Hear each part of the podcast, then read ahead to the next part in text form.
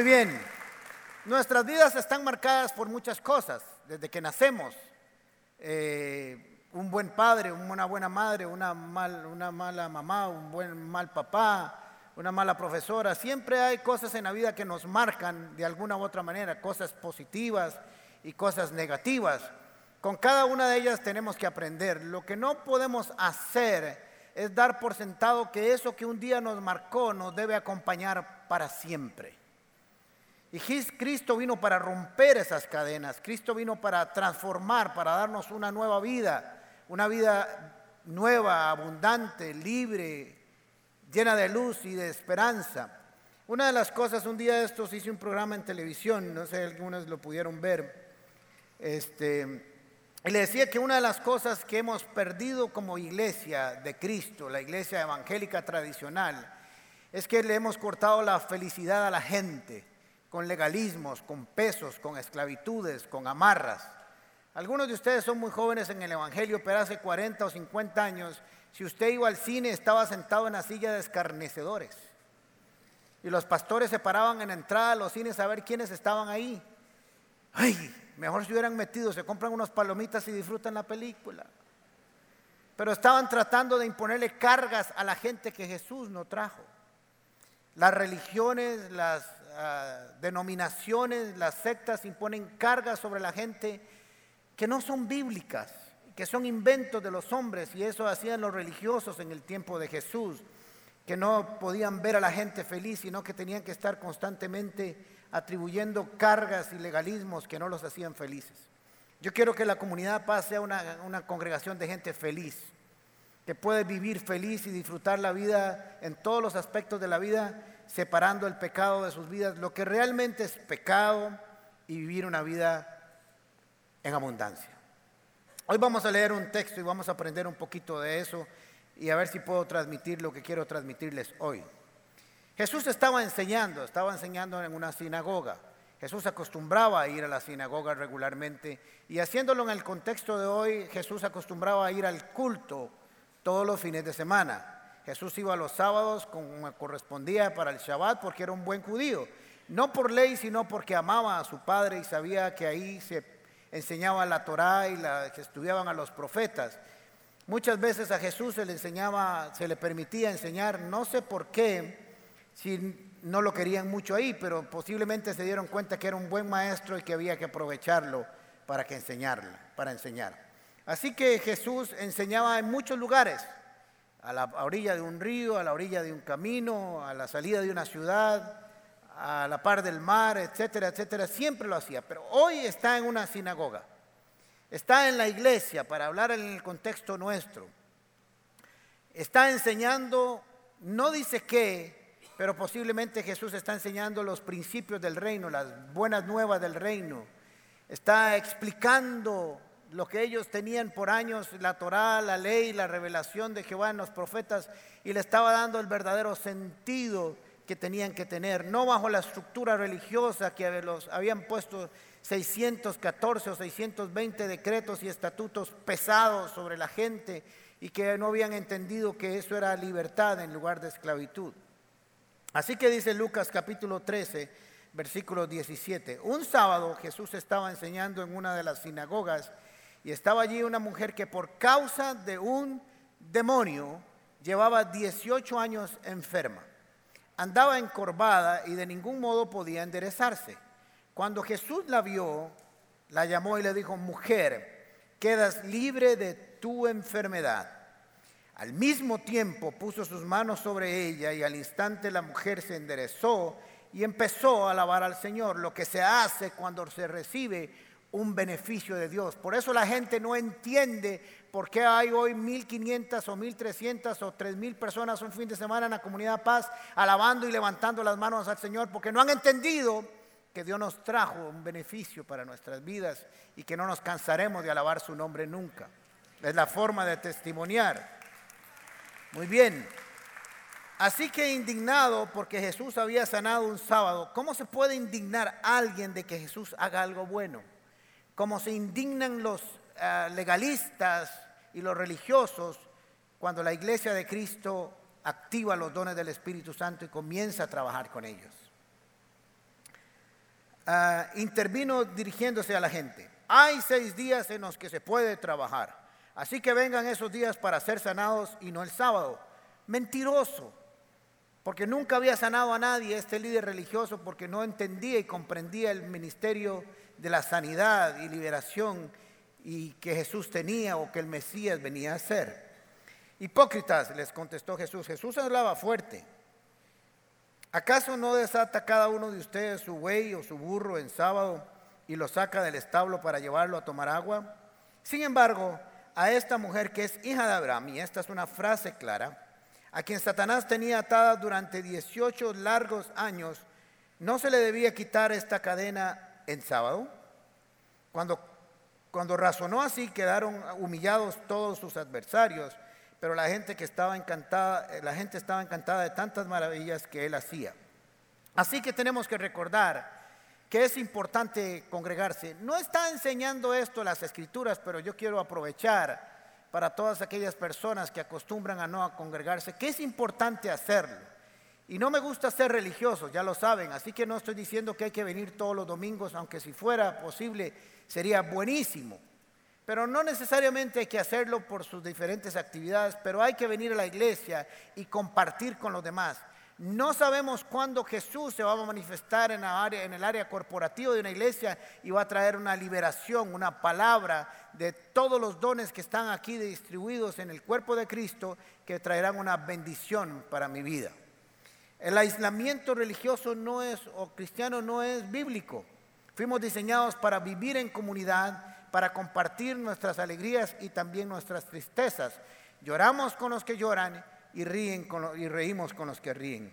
Así que si Jesús no dejó de hacerlo, no lo haga usted también, porque no sabe cuándo está delante de ti un encuentro divino, divino y Jesús quiera glorificarse en su vida. Así que hay tres cosas que Jesús acostumbraba a hacer. Enseñaba o predicaba, sanaba y echaba fuera demonios.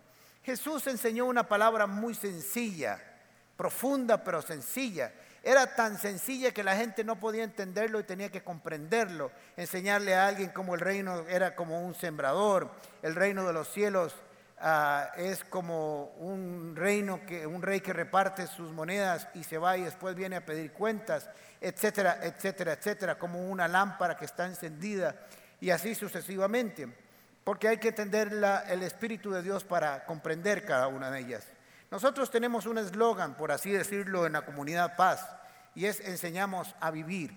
Las escrituras que nosotros tratamos de enseñar en comunidad Paz es una palabra sencilla que usted pueda poner en práctica no cuando llegue a su casa, sino cuando se levanta de la silla al final de esta reunión que pueda ponerla en práctica con su esposo, con su esposa, con sus hijos a la hora de montarse al carro, de ir a trabajar, de ir a estudiar, la forma en que se relacionan con los vecinos, amigos y familiares.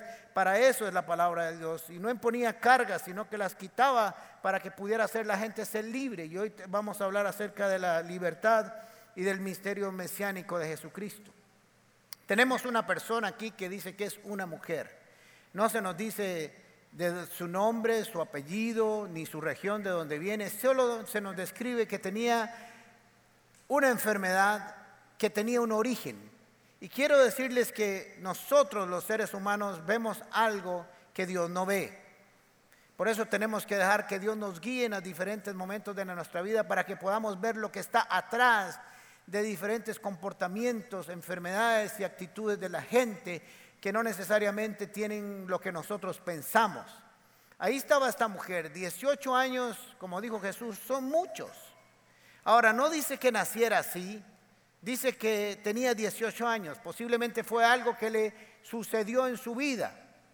Hay algunos pasajes bíblicos que dice que el enfermo nació así y Jesús lo sanó, pero este no nos dice que, que esta mujer haya nacido así, sino que sucedió algo en su vida que abrió una puerta, supongo, porque no lo puedo asegurar, que permitió que de alguna manera el enemigo la atara y la tuviera encadenada por 18 años. Es una condición difícil. No sabemos si esta mujer tenía esposo, si esta mujer tenía hijos, si tenía muchos amigos, si tenía trabajo. Posiblemente en el contexto bíblico del, del Nuevo Testamento o en el contexto bíblico de la época, era considerada tal vez una pecadora. A Jesús en Juan capítulo 9, versículo 2 le llevaron un sordo mudo y le dijeron, ¿quién pecó? ¿Él o sus padres? Porque esto debe tener una razón de pecado. Y ellos consideraban que alguien que estaba en una situación difícil como una enfermedad tenía que haber pecado. Y Jesús le dijo, no, no, ni él ni sus papás. Esto solo ha sucedido para que el Hijo del Hombre sea glorificado, para que sea una buena oportunidad para que la gloria de Dios se manifieste. Nosotros generalmente andamos buscando el por qué en lugar de pensar el para qué y aprovechar una buena oportunidad difícil de nuestras vidas para reconocer que es un buen momento también para que la gloria de Dios se manifieste. Así que Jesús le dijo, no importa la razón, lo que importa es lo que va a terminar siendo esta mujer una vez que se encuentre con el Mesías. Y quiero decirte que hoy yo estoy seguro que Dios te trajo aquí, los que nos están viendo, porque hoy es un día de libertad. Dios hoy quiere romper cadenas entre su pueblo y quiere que la, la, operación mesiánica de libertad se realice en cada uno de nosotros y que dejemos de caminar encorvados por diferentes circunstancias que nos ha presentado la vida. Es interesante porque esta mujer tenía una manifestación física. No todas las enfermedades tienen un origen demoníaco, pero esta sí lo tenía. O sea que hay algunas y otras que aparecen en las escrituras, no todas, como lo digo, porque hay un criterio teológico que dice que todas las enfermedades tienen un origen demoníaco, así que yo debería estar lleno de demonios de pies a cabeza, según algunos. Seguro han pensado más de uno ahí que qué en pecado estoy para estar como estoy. Pero quiero decirles que como les enseñé hace 15 días, usted puede estar en una tormenta y estar en el puro centro de la voluntad de Dios. Y aún así Dios sigue siendo Dios. Muy bien. Así que esta mujer tenía a los ojos de los hombres una enfermedad física. Pero Jesús vio más allá de su físico. Pudo entender que tenía un origen demoníaco que la tenía atada y que esa condición tenía un origen que lo único que necesitaba es que el Mesías el libertador que aparece en Isaías 61 se manifestara sobre su vida y se acabaran 18 años de una vida muy difícil. Posiblemente hoy sería muy difícil vivir así, pero imagínense en aquellos tiempos con que no habían las leyes para las aceras o para los campos, para discapacitados, y no piense que es una mujer que andaba un poquito jorobada. Se cree que su condición era una condición muy, muy, muy, muy profunda de encorvamiento, si es que se puede conjugar eso así. Ah, de ahora en adelante leas encorvamiento como usted quiera decirlo, ah, pero que le había complicado su vida. De hecho, esta mujer no estaba en las sillas de adelante porque en la sinagoga las mujeres no estaban en las sillas de adelante. De hecho, si esto fuera una sinagoga, quiero decirles, mujeres y damas, que ustedes estarían atrás y los hombres adelante. Sería muy aburrido, por cierto. Pero Jesús la vio de lejos. Quiere decir que su condición se veía a mucha distancia. No era algo que se veía de cerca, sino que fácilmente Jesús la vio. Y es interesante porque esta sanidad o esta liberación no es el producto de una petición. Si usted lee el texto, ella no pidió ser sana, simplemente estaba ahí. Ahora podemos deducir, y usted puede interpretar de este pasaje, cualquier cosa que usted pueda creerla es válida siempre y cuando tenga algún contexto bíblico que lo acompañe, que esta mujer era una mujer de fe. Estaba ahí en la sinagoga, estaba practicando el Shabbat, estaba reunido en la enseñanza de la palabra de Dios, estaba buscando a Dios, aún en medio de su dolor aún en medio de su encorvamiento, aún en medio de su crisis, ella no se quedó en su casa. Ella insistió en ir a la sinagoga porque sabía posiblemente que de todos los lugares donde podía estar era el mejor lugar y que ahí en algún momento Dios le daría una respuesta y Dios se la dio. Yo quiero decirles que voy a seguir insistiendo en lo que les he enseñado por años, de que a la iglesia hay que venir aunque venga arrastrado usted. Muchas veces la gente está en crisis, está enferma emocional y espiritualmente y dejan de venir a la iglesia como si estuvieran castigando a Dios. Ah, estoy muy mal, entonces voy a castigar a Dios. No voy a ir. Y en ese momento Dios entró en una crisis existencial y se puso a llorar y no sabía si era Dios o no era Dios. Y se puso a pensar si estaba haciendo mal su trabajo. Tenemos que venir a la iglesia. Yo les he contado en días pasados que yo esto lo he enseñado por años y cuando estuve pasando en el tiempo más difícil de mi enfermedad, yo venía. No me acuerdo muchas veces cómo entré y cómo salí, pero yo decía, yo tengo que estar ahí. Dios tiene algo para mí cuando estamos adorando y cuando estamos aprendiendo las escrituras juntos. Por favor, no deje de hacerlo. Hay un encuentro divino en el cual Dios lo va a hacer en el momento oportuno si usted permanece persistente, firme, valiente, luchador, luchadora, esperando la respuesta de Dios para su vida. Y un día, no sabemos, un día, no sé si 18 años después, no sé si 6 meses después, Dios de alguna manera, su espíritu ahora le llamará y le dirá, venga adelante aquí, porque hoy es el día que tengo para tu sanidad y para tu liberación. No estoy diciendo, no estoy diciendo y no estoy diciendo que en su casa Dios no lo pueda hacer. No estoy diciendo que no lo pueda hacer en el carro, en un semáforo o en una presa que uno tiene dos horas para estar en comunión con el Espíritu Santo, porque si no está con el demonio de la impaciencia, entonces es mejor estar con el Espíritu Santo. Ahí Dios lo puede hacer, pero por alguna razón Dios se mueve corporativamente entre nosotros, poniendo los dones en acción y viviendo todos juntos. Lo he enseñado muchas veces. Puede ser que el que está a la par o la persona que está a la par tenga el don que usted necesita un día para que Dios le hable, para que Dios le traiga una respuesta a su vida. Así que esta mujer no solicitó que la sanara. Yo supongo, y como dijo el chavo, es una suposición, una supuesta suposición, de que Jesús estaba enseñando acerca de su misión mesiánica. Ya lo había enseñado en alguna vez y había abierto el rollo y había leído Isaías 61. Pero la mejor forma de enseñar algo es con un ejemplo. Un ejemplo muchas veces no siempre vale más que mil palabras porque puede ser un mal ejemplo. Y dijo, ¿cómo hago entender a toda esta gente que está reunida que el cumplimiento de Isaías 61 está aquí, presente, que el Mesías ya está entre su pueblo.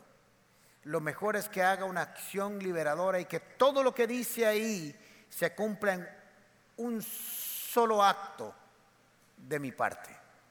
Si usted lee Isaías 61, se cumple la perfección en un solo acto de Jesús sobre la vida de esta mujer. Ahora, me gusta mucho que Jesús le impone sus manos.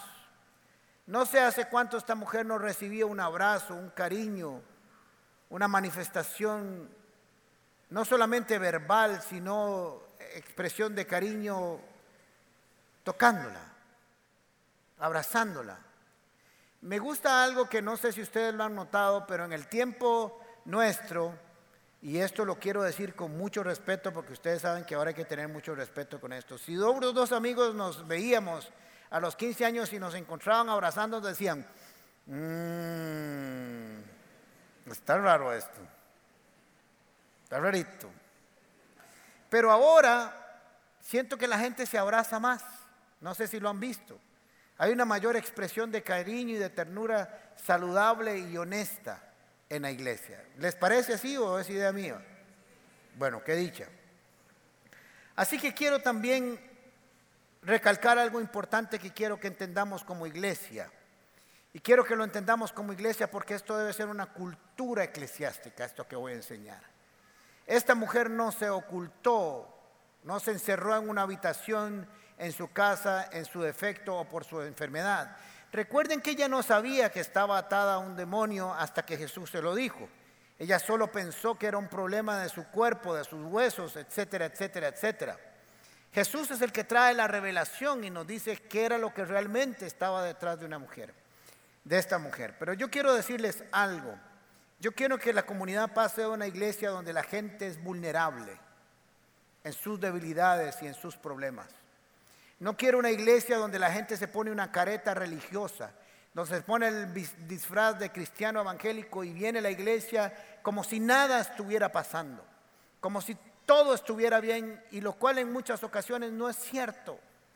Quiero que nosotros vivamos una debilidad natural entre nuestros amigos y hermanos que podamos expresar que no estamos bien, que estamos pasando por dificultades y que no necesariamente tiene que ver con un demonio muchas veces o tiene que ver con un pecado, es solo porque la vida nos presenta diferentes circunstancias en las cuales tenemos que luchar. Quiero que sea una iglesia que no juzga a la gente por verla caminar jolobada o encorvada, Quiero que seamos una iglesia que pensamos en la restauración de la gente, que no la juzgamos como se viste o como camina o si tiene tatuajes o cómo se peina o si está alegre o está, está triste. Solo queremos que sea una iglesia que ama a las personas y que le dice, hoy has venido a la iglesia porque Dios tiene una palabra de liberación y sanidad para tu vida y no me importa cómo estés, estamos aquí para extender nuestras manos. Esa es la iglesia que tenemos de tener. Esa es la iglesia que quiero que tengamos. Donde la gente puede decir, sí, estoy mal. Y nadie va a llegar y decir, mm, ¿qué estarás haciendo?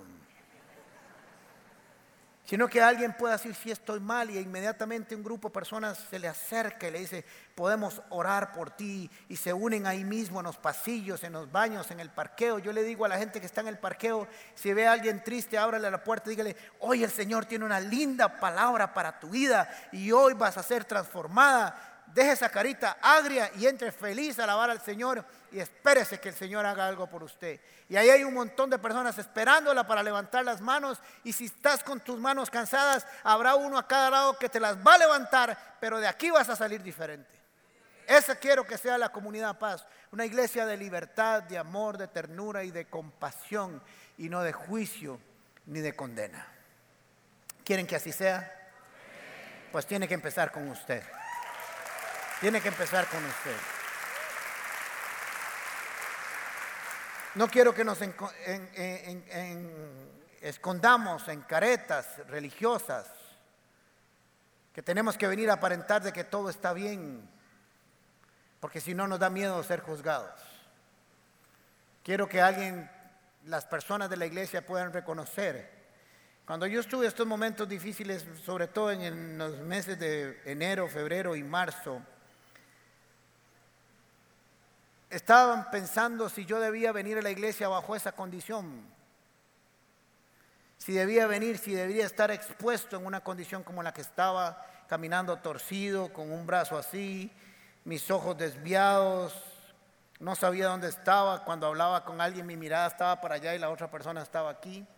Y ya les he contado y les dije, no, yo quiero que la gente sepa que su pastor es un ser humano, que tiene luchas, y que peleo igual que ellos y que no soy superior, solo que soy alguien que Dios lo llamó para un propósito y tienen que ver que sí soy débil, que tengo mis luchas y que no soy un superhombre y que todo el mundo que está para esa condición tiene un lugar en esta iglesia. Y no quiero aparecer como un superman, sino como alguien que cree en la gloria y en la gracia del Señor Jesucristo.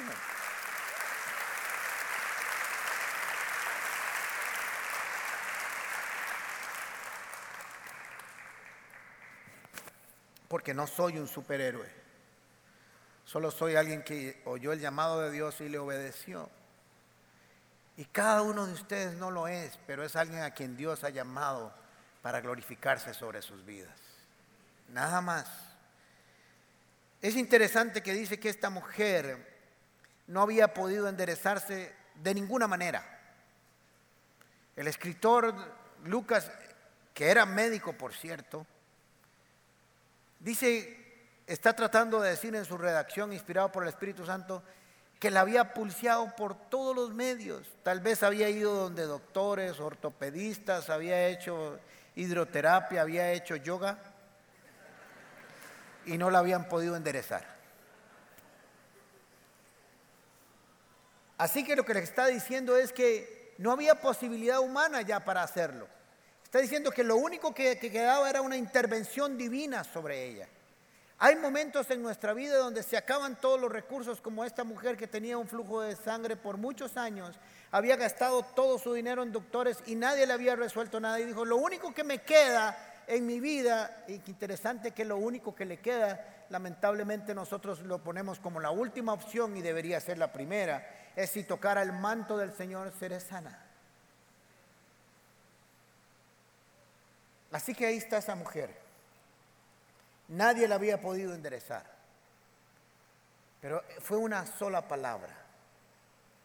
Mujer, tal vez estaba de última avergonzada por su situación. Dice, sé sana, sé libre. Y la llamó adelante y cuando oró o solo hizo una declaración, impuso sus manos e inmediatamente se enderezó y comenzó a alabar al Señor. Pero eso no les gustó a los religiosos. Hay gente que no le gusta que usted y yo seamos libres. Hay gente que les gusta que usted y yo la veamos bien fea y difícil para que diga mal de todo, consuelo de, de tontos, ¿verdad? Dice el dicho. Así que si estamos todos mal, está bien. Así que hay gente que no se va a alegrar cuando usted esté bien. Pero cada miembro de la comunidad paz va a acostumbrar a reírse con los que ríen y a llorar con los que lloran. Y nos vamos a alegrar con usted. Fue un acto solidario, unilateral y soberano de parte de Jesús. Nadie se lo pidió. Pero él sabía que no podía pasar, no podía salir de la sinagoga, no podía salir de enseñar sin hacer un acto extraordinario de liberación y el poder que estaba investido. Ahora me, me extraña mucho por qué Jesús utiliza y le dice, ustedes hipócritas. Los sábados no desatan su buey y su asno para llevarlo a tomar agua. Eso es trabajo. Y ustedes lo hacen. Y yo acabo de desatar a una mujer y están enojados. Carebarros. Es que la traducción hipócrita era así primero.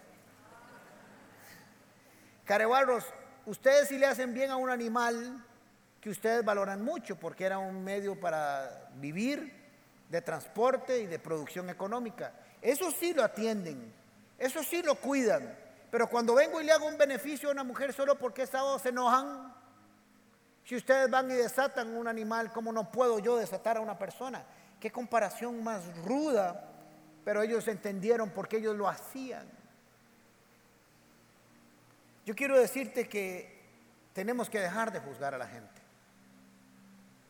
Porque en lo que juzgamos a la gente, dice las escrituras, nos juzgamos a nosotros mismos. Y como quieres que hagan la gente contigo, así debe hacer con ellos también. Atada durante 18 años. Ahora, aquí hay una frase que es importante en la redacción del texto. Dice, porque ella también es hija de Abraham. ¿Qué está queriendo decir Jesús? Que ella tiene derechos que fueron dados a Abraham y su descendencia para accesar a las promesas que están en el reino de los cielos.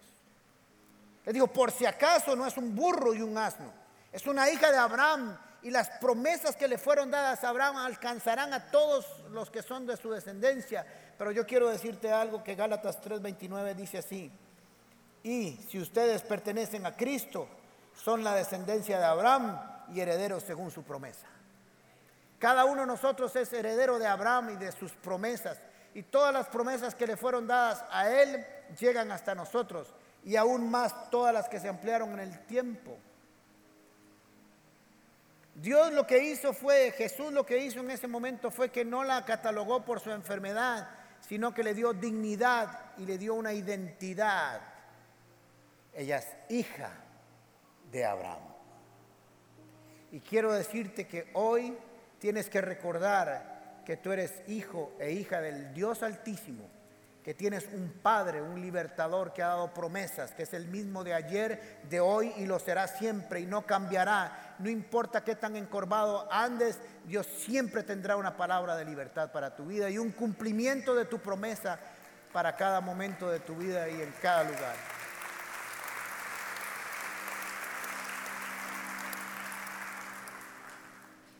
Ahora tenemos que aprender a soltar las cosas.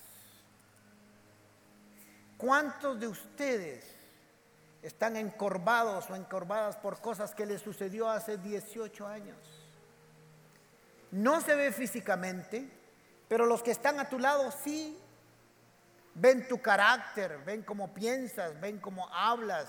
Estás encorvado espiritualmente, estás encorvado en el alma y algunos en su cuerpo también.